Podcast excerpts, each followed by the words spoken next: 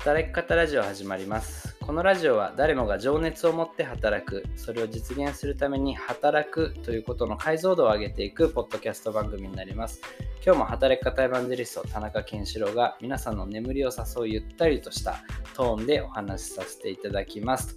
はいいつもお聴きいただきありがとうございます。早速なんですけど今日はですね実はこの働き方ラジオえー、ついに1周年を迎えました。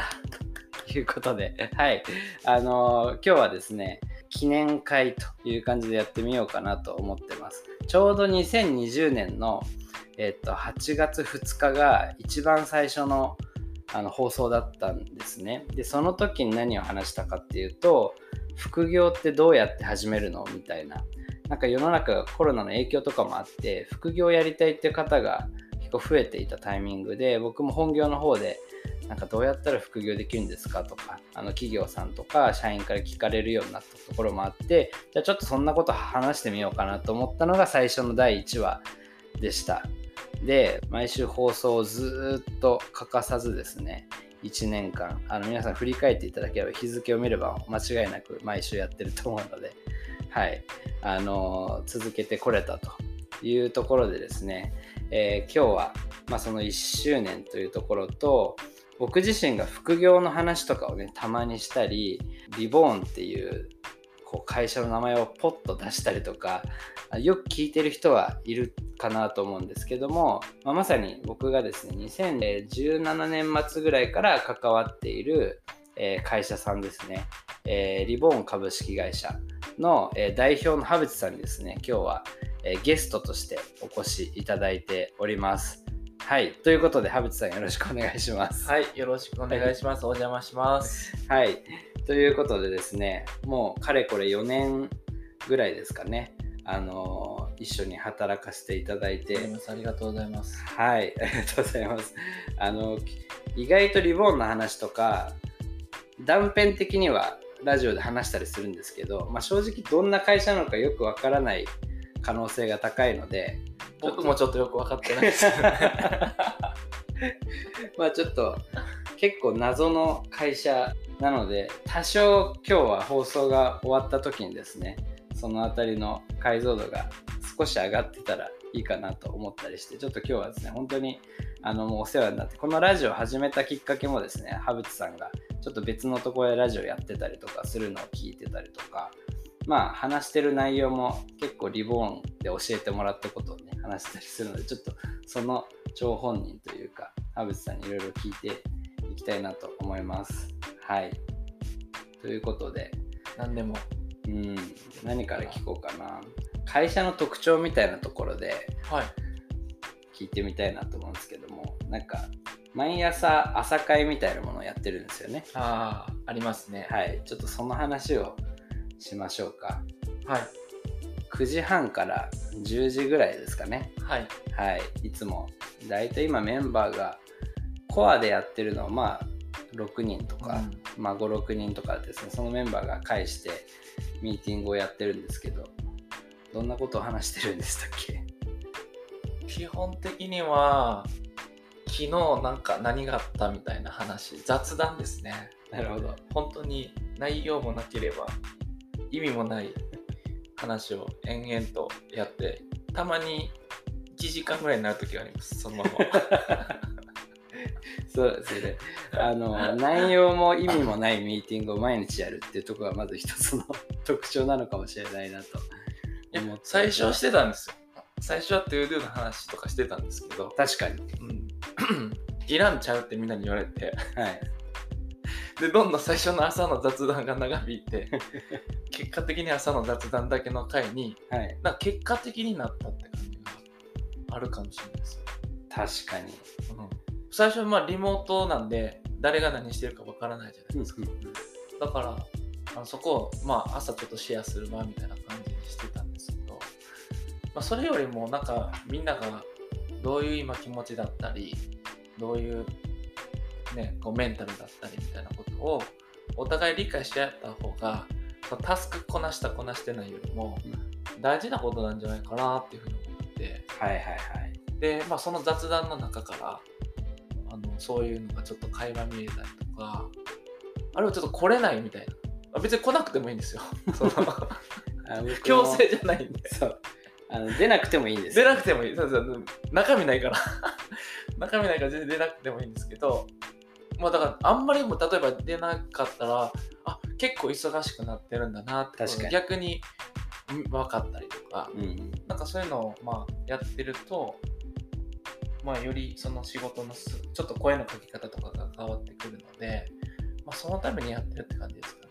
なるほど、はい、中身はないです、本中身のない。はい。ミーティングを毎朝やってる会社っていうのがまず一つ分かりましたね。はい。はい。逆にみんなやってないですかいややってないですよ あのもう朝会とかってね、は営業組織とかだったら今週の目標これでうん。でそれについて進捗率いくつで今日はどこまでやりましょうとかね。そういうこう数字とか具体的なタスクの話を普通するんじゃないですかね。やるとしても。あ。意味のないミーティングにこう最終的に落ち着いたのは結構意味あるなという感じはしていて、まあそういうのも含めてちょっとリボーンのなんか事業みたいなところをちょっと話していきたいなと思うんですけど、あはい。まあ、リボーンっていう会社の名前も結構それに近いと思うんですけど事業自体も結構変わってますよね。変わってるかどうかはちょっとわからないですけど。でもまあ一言で言うならこう人とか企業の変化をまあ後押しするというかなるほど。いう会社ですかね。あー。人の変化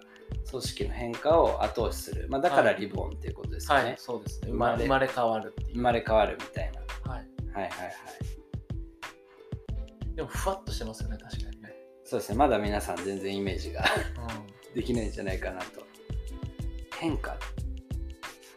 逆に言うと変化できない例えば今回コロナ起きたけども変化する人はどんどんチャレンジしてもう事業自体が変わる人とか働き方自体が変わるっていう人もいるし逆に前の働き方にまた戻ったり変わりたくても変われないっていうまあ人だったり組織があったりするのでそこじゃどうやったらその変えれるように自分たちのありたい姿に変わっていけるようになるんだみたいなところを、まあ、一緒に考えたり伴走しながら進めてますね。うーんなるほどなんかこう、まあ、ある意味世の中はもうどんどん変化しちゃう、そうスピードが環境が変わってうんきてるかなって思いますね。じゃあなんかやっぱ変えたくないとか思ってても世の中もうどんどん変わっていっちゃうのでそうそうそうそう。逆にまあそれに合わせて自分がありたい姿あるいは会社が思い描く、まあ、ビジョンとかうん、に向けてどうこう適応していくかみたいな。そうそうそうそうまさにそうですね。はいはい。だから変わることが不安とか怖いって思ってる方が、まあ、リボーンと一緒になんか活動していくうちになんか変わるのが楽しい。うん。ワクワクする。もっとなんか自分から逆に変わってきたいみたいな。はいはいはいはい。風に思ってもらえるような変化うん。を、まあ、人だったり、まあ、組織とかのチーム全員がそういう風に思っていただけるような、まあマインドとか環境づくりうん。みたいなことを伴走させていただいてるっていう感じですかね。なるほど。うん。なんか同じ変化をとっても普通に考えると組織っていわゆる会社の変化って話と個人の変化ってはい。なんかせちょっとこう考え方個人は考え方が変わるとかあのもしかしたらスキルアップするとかかもしれないですけど、なん。かそれと会社組織ってなんか全然違うもののような感じするんですけどうんうん。それをなんか一緒にやってるのはなんか意味があるんですか？僕もともとその前職の時には研修をやってたんですね。まあ、どちらかというと人のマインドだったり考え方を変えていくような、まあ、本当1日とか2日で、うんうんうん。あのこういうとなんか宗教みたいですよね。なんかちょっと怖い怖い感じかもしれないですけど。まあ気づきとかを作るようなことをやってたんですけどただその研修終わった後やっぱりなんかまた戻ったりとかモヤモヤしたりとかはいはいはいしてまあそういう方がちょっと多いなっていう自分の中で問題意識があって本当に自分のアプローチはそれでいいんだろうかって思った時にいや人を変えるんじゃなくてまずその人の環境を変えていくこと。その結果人が変わるっていうアプローチの方がなんか一気に変えない。はいはいはいじわじわ変わる感じの方がいいんじゃないかなと思って環境を変えるってなったら週5日の組織の例えば評価制度とかあの会社で大切にしてる価値観とかうんうんなんかそういうところをちゃんと整えていった方が結果的に気づけば人が変わるんじゃないかなっていうアプローチ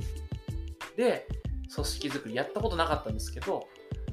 2010本当田中さんのでやったぐらいから組織そうですねづくりを18年とか。やったって感じですかね。なるほど。やっぱりじゃあ個人と組織もう全部つながってるっていうところですよね。はい。なるほど。やっぱり人がここれが変わっていかなければいけないけどもなんか無理にねこう啓発セミナーやったりとか。そうそうそうそうあなたはこう変わりなさいよってねそれこそあの洗脳じゃないですけどもなんかその無理やり変えるみたいなことをしてもやっぱり持続性がないのでその人が普段いる環境、はいそういう意味で言うと、まあ、会社勤めの方とかで言うとやっぱり、ね、長くいる会社組織そっていうのがやっぱり一番重要ですもんね。うはいなるほど。そういう意味で組織の、まあ、中に入ってはいやってるみたいな感じですね。だって周りがすごい変わ変わり続けてる人たちが多かったらうんうん、自然とやろうかなって怖くない周りでそんなんやってる方多いとはいはいは。ないるのでだからその関係性とか環境うんみたいなところを一緒に作っていくっていうところが僕は大切だなってうん今は思ってますね。確かに変化してる人が周りにいる環境に自分を置くっていうのが一番変われるっていう説ありますもんね。はい。と言いつつ最近はまた全然違うオンラインフィットネス事業もやろうという話がねありますよね。そうですね。まあそれもなんか全然違うっていう感じではなくて、うんうんあのまあ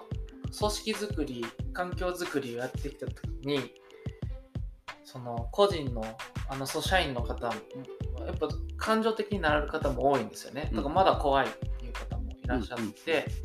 でやっぱよくよくこう考えていくとその組織ってもう週5だけどまあ8時間じゃないですか1日、はい。もっとそのプライベートだったり家族だったりうん。そっちの方が時間長いんですよ。ねああまあ休日とかもは入れたり、はいうん、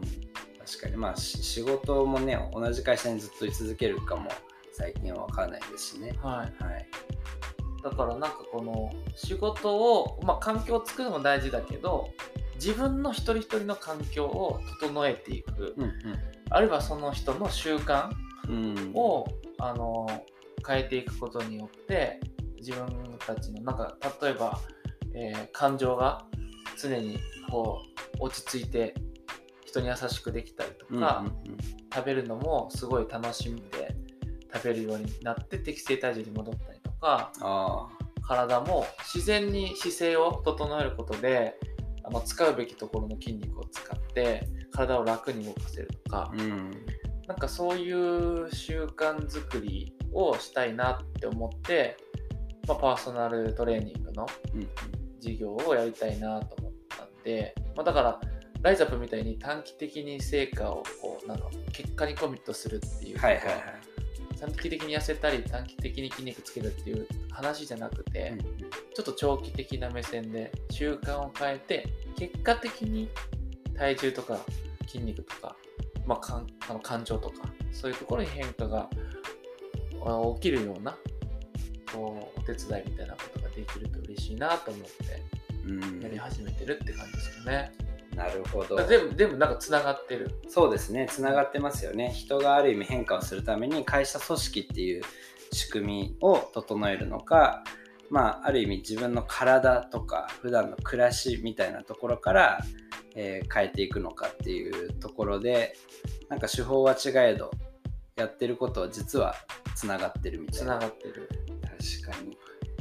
習慣化はでも本当にそうですね。まあ僕なんかはラジオとかがまさにこの習慣になってると思いますし、結構やる中で自分自身が変わってきたこととかもあるなっていう感じもしますしね。はい、もう田中さんにその伺いたいのが、はいはい、ラジオを始めた、なんか結果に目標とか結果があってなんかそのためにやってたのかそれともやりながらいろんな結果が見えてきたのか、はいはいはい、はい、なんかそういう話ちょっと聞いてみたいなってせっかくなんで。そうですね。なんかあじゃあ僕の話をしてみようかなと思いますけどラジオは最初はそうなんか目的もなく始めちゃったんですよねそれで言うと。はい。なんかまあ意味付けはなんとなくしてて、うん、えっとコロナでなんか人との会話が減ったみたいなことは結構感じてて、結構僕は人とこうやって喋りながら自分の考えとかを整理したりとか、うん、あの将来のこと考えたりとかするタイプだったんですけどそういう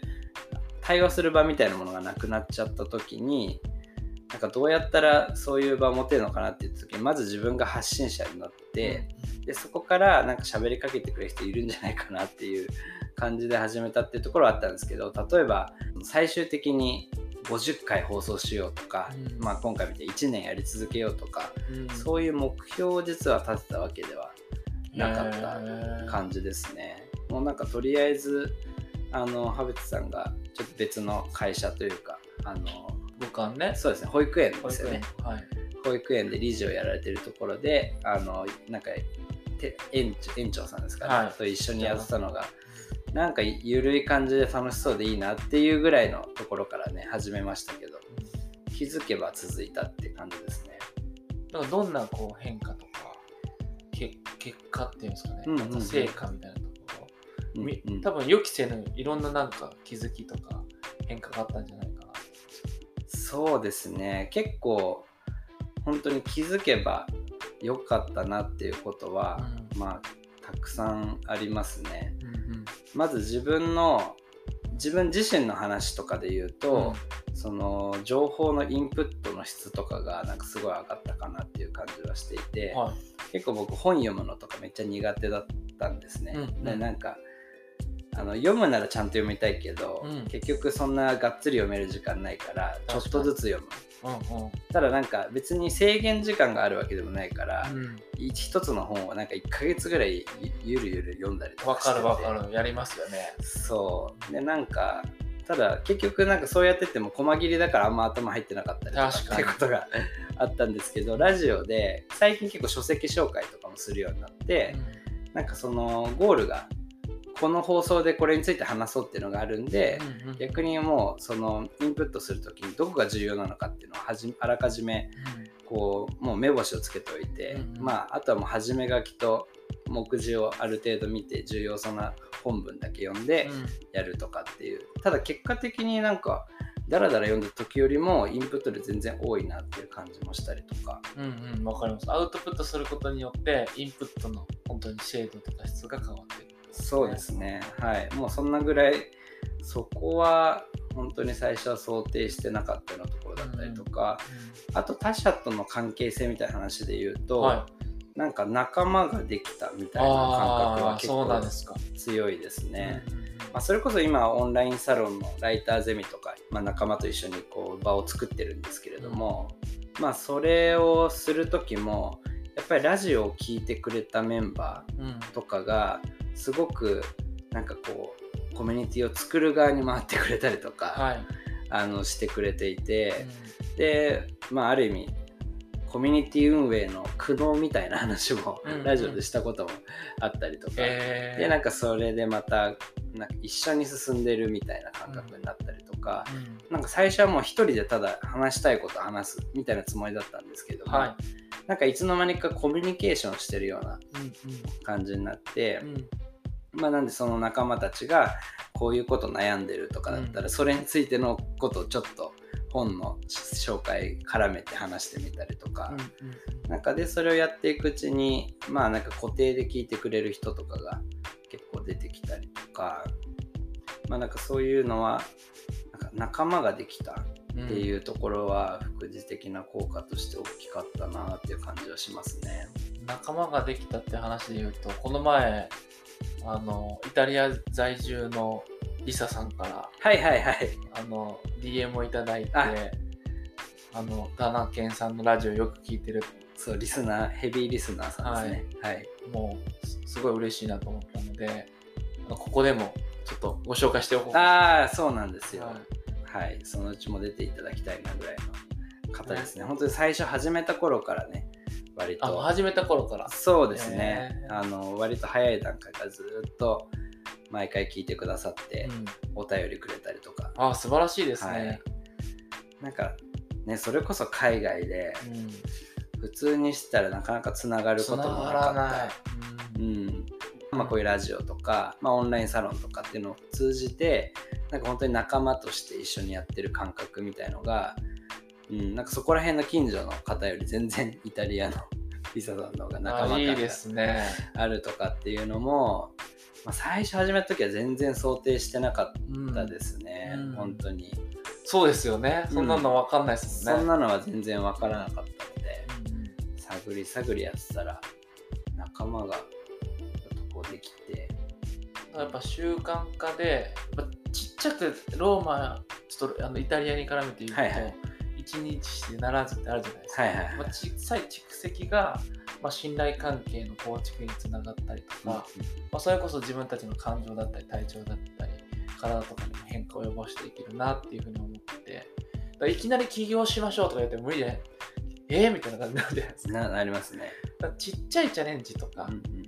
なんかちっちゃい幸せみたいなところを、まあ、毎日大切にしていくことが結果的に気づいたら大きな変化につながるみたいなことが、まあ、リボンとしてもあのできたらいいなっていうふうに思って確かにいますね。そうですよねついつい結果にねコミットしてうん、うん、変化しようってなりがちですけど実はこういうなんか気づいたら続いてたっていうものの方が変化を呼んだりとかするんですよね。はい。僕と田中さんね、2017年ぐらいに会ってますけど、それ4年 ?5 年、はいぐらいですけど、それでもやっぱ結構ね、変化ありましたよね。そうですねお互いの変化とかについて話しています。うん、僕どうですか？羽淵さんはいやーもう本当に よく変わる毎年アップデートされる感じですかね。毎年アップデートしてますね。はい。で、やっぱり会社の代表なんで、その代表の変化が会社の変化にもろにつながるいや、っていう。ほんとそれ確かにそれある。なんか、ほんとそんな感じでしたね。うんなんか、あ、こういうことなんだなって、あの、経営者が結構やっぱ会社のカルチャーのもうほとんどだよみたいな話もね、やっぱ聞きますけど、あそういうことってあるんだなっていうのは感じましたね。確かじ、うん、僕がジョインした頃はうん。、うん、何でしょう、えー自然体みたいなのをああ、言ってましたね。キーワードをはい大切にしていた頃でしたね。多分なんかこうこれまで羽淵さん多分その独立する前はもうほんとババリバリじゃないですけど、うんうんうんめっちゃ働くみたいなはいはいはい。人でなんか多分子育てとか、うんそういうのを機にもうちょっとこう、まあ、人間らしくというか自然に近いような感じで働いていきたいみたいな。で僕もやっぱりその暮らしと働くみたいのをいかにこうミックスさせるかみたいなうん。興味あって、でその頃そうだ。そういうは発信をしてて。うん、うんうん。懐かしい、確かに。うん、なんか働き方系の記事に確か載ってたんですよね羽淵さん。あの取材を受けててその記事があったんですけど。ああ、へえ。覚えてない。いや、今いろんなところでそうですね。え、東京ワークデザインウィークじゃなかったですっけ？そうです。その時東京ワークデザインウィークに登壇するっていう情報と、はい。でそこからえこの会社何なんだろうと思って調べたら確かインタビュー記事かなんかたどり着いてリクナビあ、リクナビさんかな？はい。はい、家族。の。そうなんですよ。その時に働き方の話なのにね家族全員写真が登場して、ずっと家族のなんか揉めた話とかをずっとしててはいその独立をするのかしないのかみたいな、なんかあんまりこう働き方系の話で家族の話ががっつり出てくるっていうの珍しいと思って。確かに確かに。でなんかそういう暮らしも大切にしつつあのワクワク働くみたいなところがすごい共感度が高くて、うんうんうん。そうだそう一緒になんかやらせてくださいって言いにいきなり Facebook メッセンジャーで声をかけるっていうのが始まりでしたね。あそうですね。懐かしい。そうなんです。カレー食べましたよね。カレーだったかな。そうえ豆のなんか食べました。あのネパール系のね。ネパー鎌ル系のカレーをね鎌倉寿司の間ぐらいで。食べましたね、はい。はい。懐かしい。でカレー食べてそこからなんやかんや一緒にやる流れになったみたいな感じでした。よね。そうですね。はい、でまあその時はまだ今の組織みたいなところも立ち上げるタイミングかその直前ぐらいのあそうですね。ですよね。うん。でそこから組織の、まあ、コンサルみたいなことをやり始めて、はい。その多分2018とかは自然体かけるコンサルみたいな期で2019年とかに入り時に独創。独創期っていうのがあって。独創期って独創期っていうのがあって。田淵さんがもう独創だってこう毎日言ってるっていうのが次に来ましたね。あなんか流行りのキーワードがあ流る行りのキーワードがあるんですよ。はい。で最初自然体だったんですね。ただやっぱりその面白い。そうなんです。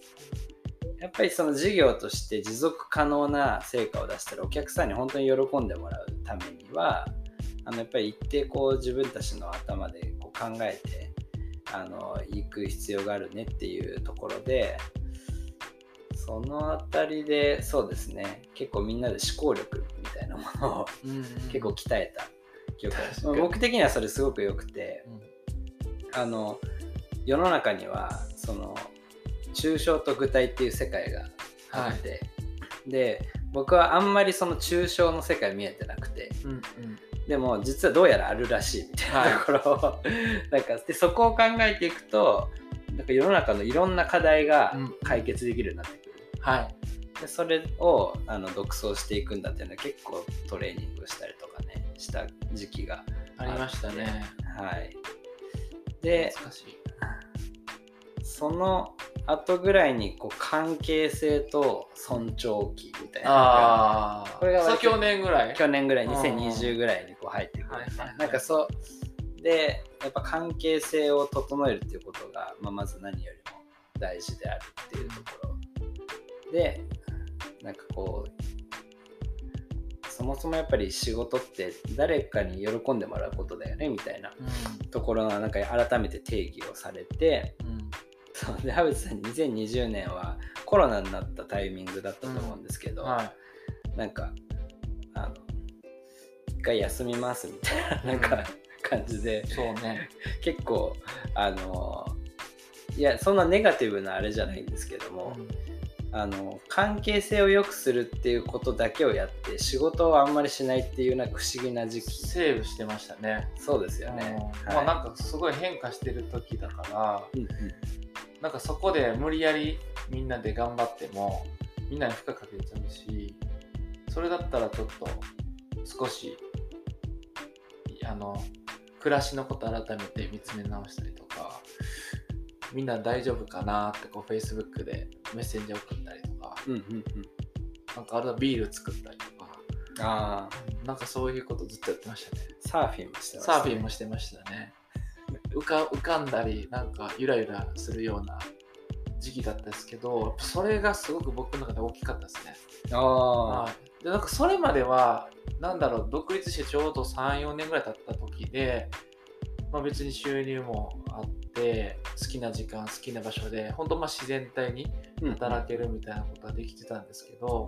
一方でなんかどっか満たされてないっていうかうーん。部分がずっとあったんですよ、うんうん、このまま行っても別に暮らせるしいやな本当何一つ不自由ないんで、うん。なんかもうおこがましいなと思ってでもそれでもなんかなんか物足りないってどんだけなんかエゴイストなんだなと思ってたんですけどはいはい。その時にやっぱ単あメッセージを送ってる時に困ってる人たちがいてでその人の話聞いたりするとその人が喜んでもらえた時に僕めっちゃ嬉しいなって思えて、あ僕のその満たされてなかったのってそこなんだと、人を喜ばすことが自分の喜びっていうところを自分の喜びは満たしてたけど、はいはいうん。人の喜ばすことを自分の喜びにするっていうのをまあ改めてすごい大切にするっていうのが分かってそのためには人を理解しないといけないし人のやりたいことを尊重することが喜びにつながると思ってうん。なんかそういうことを本当1年間やってたら本当家族の関係性も強くなったし、ね、ケンチさんが入社してくれたりとかうん。そんなさよくわからんさっきから言ってるリリボンってよくわかんない怪しい会社に1人目の社員として関わるってありえないんですよ。うんうんそういうのをこう言ってくださったりしてくれたりとか、もういろんな変化が本当2000その去年の年末ぐらいから起こり始めたなって感じがしますね。確かに去年末から今年にかけてのうん。またこの半年はい、今日のリボンの変化は結構すごいですよね。そうですね。まあそのどうですか？なんか。いや僕いやでも本当にあのまあ正社員としてあのケンチさんが入られたりっていうところをきっかけになんか2020年は僕もコロナだったりもしたんで結構こうゆるくやったんですけども、まあ、今年は割とまたしっかりうん。リボーンでも結構目標というかあの成果をこう出していくぞっていうようなあのフェーズでちょっとチームも持たせてもらったりとか、まあ、やってるんですけどやっぱりこの半年は本当に濃くて毎月毎月どんどん変わっていくみたいな、うんただなんか結構やるべきことが明確になっていたりとかあとはそのそうですねそのハブチさんの変化で言うとこの去年から今年の変化みたいなところで、まあ、よりこう何ですかね尊重してくれる度がなんかさらに増したっていうああそうなんですか。ところはやっぱり。り感じますねなんか何やってるかは決めてないけどとりあえずこう予算出すからやっていいよみたいな感じとか。でなんか本当にもうなんでしょう。ある意味し信じて、えー尊重してくれている。あとはちょっとあの自分たちで考えてみてっていう。なんかそのフェーズある意味自分が会社経営しているような気持ちで、うん。あのやるっていう機会をいただけてるっていうところで言うとなすごいありがたいなっていうのは思いますね。もう僕ポンコツなんで基本的に田中さんもご存知の通り、まあ、何できないですよね。こう時間のマネジメントとか。よく遅刻するし。でなんか僕がだってそうやってなんかどんどん決めてやっていくってそれで別に成果が出るんならそれはそれでいいと思うんですけどなんかそれはあんまりリボンっぽくないんじゃないかなと思ってどっちかって僕やっぱその人の変化が促すきっかけ作りと環境作りはずっとやってきたからはいはい。その人がまず日本に来てあー価値があるなと。みんなにすごい喜ばれて価値があるなと思えて、みんなから愛されて一人じゃないと思えるような環境づくりにうんうん。さっきの朝会の話につながりますけどそうやってやっていくことが、まあ、自分の役割で、まあ、そこから生まれてくる事業は、まあ、みんながやった方がもう本当田中さんの後輩の太田君とかも超優秀ですし、まあ、彼に信じて任せた方が僕がやるより絶対いいって本当にそれ心から思うんですよ。でマネジメントに関しても田中さんがやった方が絶対いいと思うからなんかそれをやってまあ自分は自分の役割でお金を出すことと環境を作ること、まあ、ここに徹するっていう感じにはなってますね。今複数こう新規事業みたいのが走ってますけどそれをもう完全に任せちゃうってなかなかない ことだなと思いながら、はい、やってますけど。いやもちろんなんか自分にできることあったらテレアップしてくださいって言ってしますけど あの全然使っていただいて、はい、ちょっと資料を作ってます。資料資料とか作るの得意なんで ビジョンとか定めのそうですね。得意だから、確かなんかそういうところとかは全然お役に立ちたいなとっぱ去年かな、投資させていただいてさ、あの、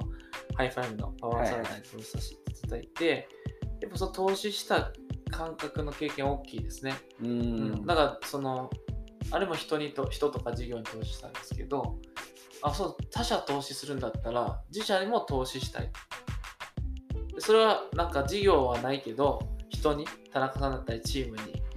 投資したいと思うし、まあ今パーソナル事業も投資したいと思うし、なんかそういう気持ちですね。なるほど。はい、そうなんですよね。それも去年羽淵さんが結構変化したところだなと僕も傍らで横から見てて思ったんですけども。なんか僕もまだその投資をして、えー仕事をするっていう感覚はまだあんまりやったことがないので自分で投資してそういう環境を作っていくみたいなのも確かにやってみたいなっていうのはありますね。なんかペイフォワードなんですよね。はいはいはいはい。恩送りというかう、ん。まあ、いろんな方から僕も独立して本当に未熟だけど機会いただいてなんかまあ投資するぐらいちょっとこうちゃんとある程度回るようになってでそれをやっぱり次の人にうん投資していく太田君とか。太田君とか見てると本当僕の昔の新規事業やってる時の自分だなって思ったりする時もあって。あで僕はさすごい社長にそういう機会作ってくださって今があるなって思ってるので、まあ、ほんと全然数レベル違いますけど太田君にもそれしてあげたい。でそのチームがね田中さんもなんかちょっとこう本当経営っぽいじゃないですか今のそうなんですよね。はい。なんかそういうチャレンジを作りたいうんでそれでまた利益出てこないかもしれないけどうん来たとしたら、うんそれまた誰かに投資したらいいんじゃないかなそうなんですよね田。中さんがねうんうんうん。なんかそういうこう循環を作っていくみたいなことはなんかすごくまあ大事なんじゃないかなと思ってて確かに。次はその投資の会社も作るんですよ、ああ、はいはい。はい、だから次はだからそういう投資とか愛とかい善とかそういうものの循環みたいなことがこう送り起こっていくようなな仕組みみたいなの作っていけると、とか習慣とか作っていけるといいんだろうなって確かに。ペイフォワードっていうのはすごいいいですね。なんか、お金って、ね、日本人はなのかわかんないですけど、なんか冷たいこうもののような印象が結構ね、みんなあると思うんですけれども、今の話とか聞くと、むしろすごいあったかいものになる可能性もありますよそうですよもうね。なんか応援なんですよあ、応援って感じですよね。あクラウドファンディングみたいなあ、そうですね。応援じゃないですかはいはいはい。でやっぱね誰か、まあ、田中さんもそうですけど僕妻とかやっぱ応援してくれる人がいるだけですっごい力出るんですよね。うん。いやなんかできんちゃうかなって。やったことないけど。それこそ人の変化にはい。そういう存在っていうのがすごく重要だなっていうふうに思っているんでうん。なんかその恩送りのやつができたらいいなと思って、はい。ですね、恩送り。でも今日はね僕1周年なんで、はい。田中さんにプレゼントをちょっとね持ってきたんですよ。ここで。恩送りの。恩送りの。はい。これねこれちょっと開けてくださいあ、ありがとうございまはいす。え、このサプライズ感が。これですね、あなたの美しいところって、これなんどうやって説明していいかわかんないですけど、はい。あの本みたいな。本で、でかい本。で、これ、田中さんの美しいところを今日1ページ僕が、まあ、ノートみたいな感じなんですけど、えー。僕書い書きました。で。それを次、田中さんが誰かの美しいところを次のページに書いていただいて、ああ。美しいところの世界がどんどんこう循環して回っていくっていう、まあ、えー、そういう本で、すごい。で、それでちょっと、300ページぐらいあるのかな。はい。あの、リボンも企業スポンサーとして。すごい ちょっと皆さん、なかなか、あの、ラジオなんで伝えにくいと思うんですけども、なんか300ページぐらいの分厚い辞書のような本をいただきまして、で、なんか、あ、本だから書いてあるのかなと思うと、ほとんどがノートみたいな白紙のページになっているという感じで、その最初のページに、まあ、あの田中健志郎僕の美しいところというと形で羽淵さんからでこれね僕ちょっと今あこの後読みますけどこういうのこれを例えばあのゼミのサロンの方にサロン関係性できてきてると思うんで、はい。この美しいところをこうどんどん回していく。マーチさんの美しいところとかリサさんの美しいところとかそういうのをこう巡って本当イタリアに行ったりイこれイタリア送っちゃいまタリア送っちゃったりさするとさなんかすごくまたみんなの関係性が良くなってくるんじゃないかなと。思って、へー。まあ、それのドミノの一歩目を僕はちょっと田中さんのやつになるしたいなほどと。いやーすごい。これちょっと読読ませていただきますねいいですか恐縮ですけども。はい。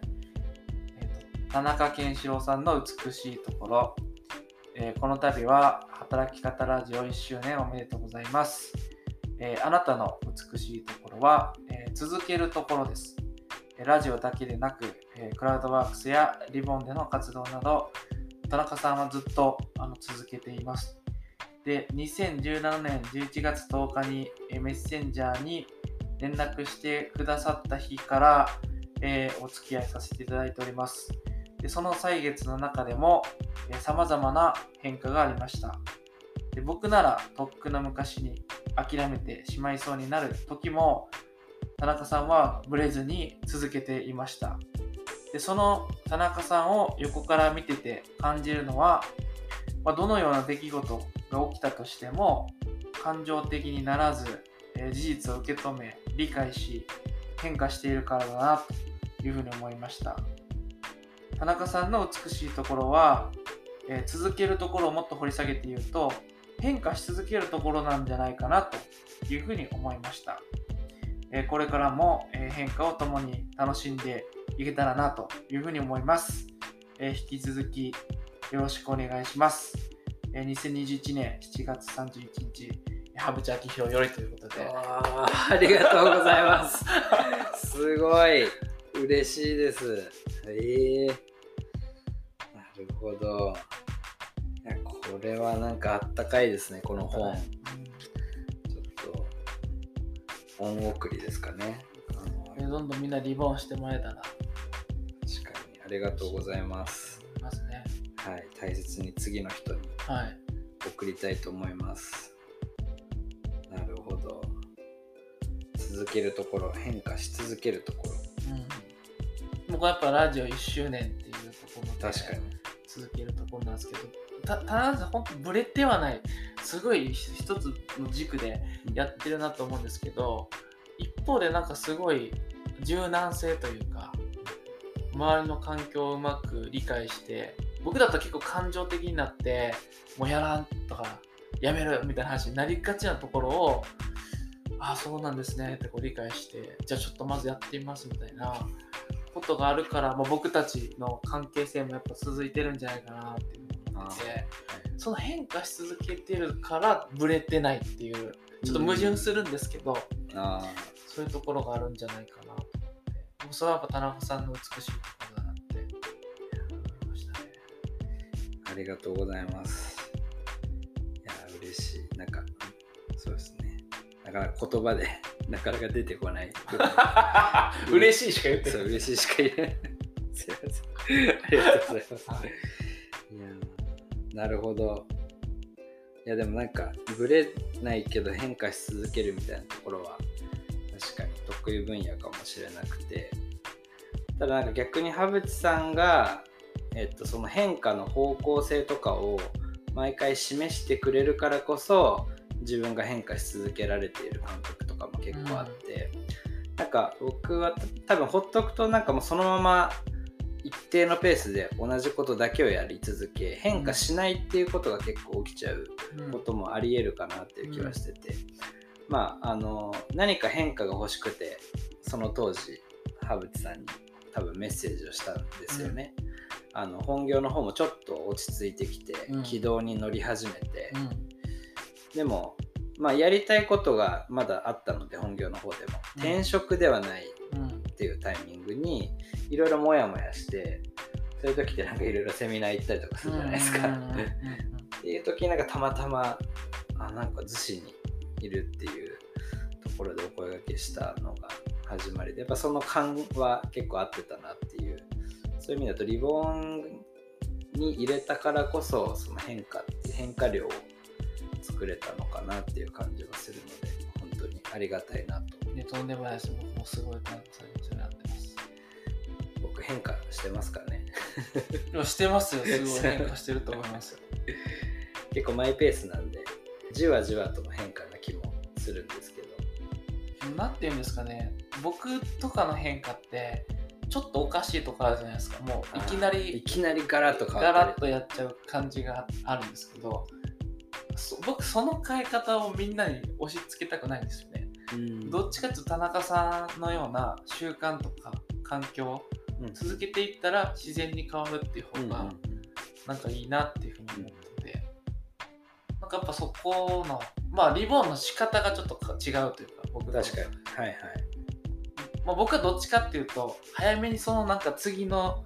なんかあの変化を見つける自己実験して見つけるみたいなでで田中さんはどっちかってその変化をちゃんとこう形にしていくというか、うんうんなんかそういう感じだな。というふうに思って、うん、見つけるのと続けるのっていう役割で続ける方がすごい大事だしだってこのラジオも僕最近やってないですもん。56回やって終わっただけなんで。やっぱここってすごいあのこ個性だしあの僕が見つけたその音声ってうんありだなって。あそうそうそう。音声これからくる、来るぞって言われたから僕も真似してやったらうん。いつの間にかもうやってなかったですよね、うん、だからそう興味なくなっちゃう次の変化に興味あるから。確かにね。で続けたから田中さんの方がすごい結果がこうね出始めてるしなんかそうやって嬉しい、うん。うん、ただやっちゃんも今例えばブログ記事書いてたりしてますけど、やっぱすっごい文章量上手くなってるんですよね。ああいい文章書いてますよね。書いてる。だからなんかそういうのも嬉しい、うんうんうん。うん。僕はなんかそれのヒントとかを見つけていく係で、まあ、自分も本当に続けるのが苦手なんであの続けるのを皆さんとあの一緒にやりながらうん。僕も続けるのを学びつつ、見つける役割をやっていけるといいなというふうに思ってますね。はい。ありがとうございます。どうですか？1周年のラジオちょっと長引いちゃったですけどこんな感じでよかったですか？こんな感じで よかったんですかね？いやわかんない。いあのもうそれはもう田中プロデューサーが話する。プロデューサー。い。やなんかこういうでも本当本当になんかざ雑談というか、うん。あのいつも割と何々の重要なポイント3つみたいな。ね結構こう学びになるようなこととかも話すんですけどこういうなんかちょっと雑談的にあのこう知ってもらうっていうのもすごいいいなと思ったので。なんか意味のない朝会みたいですね。ののそうそうそう。いいこんな感じ こんなです感じですよね。こんな感じのを毎朝そうあの時には1時間ぐらいやるっていうあの不思議な会社ですよねでもそれがなんかすごくカルチャーになっていていい関係性ができて関係性を作れば、まあ、そこから成果が出てくるでまあそんなにこうガチガチにルール決めてトップダウンでとかやらなくても各メンバーがそれぞれ力を発揮して成果が出せるっていうのを、まあ、ちょっと検証しようと今してるっていう感じですね。そうですね。もう僕も本当に今回のねよ予算投資するのとかも実験ですし、関係性は良くなってるんですよ。そこから結果に出るかっていうのも本当わかんないんでうん未知ですよね。でもまあ僕はそこそう信じてみたいなっていうふうに思いますし、なんかすごい今ちょっと輪が増えてきてるじゃないですか。そうですね。はい。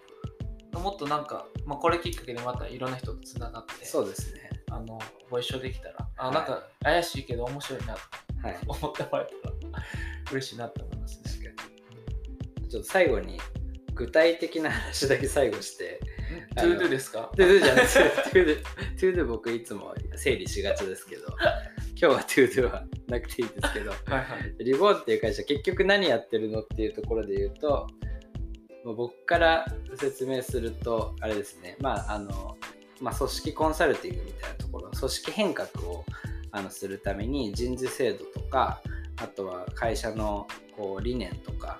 ミッションみたいなものを整えたりあの、まあ、採用とか人材育成の戦略を考えたりっていうコンサル的なところやったり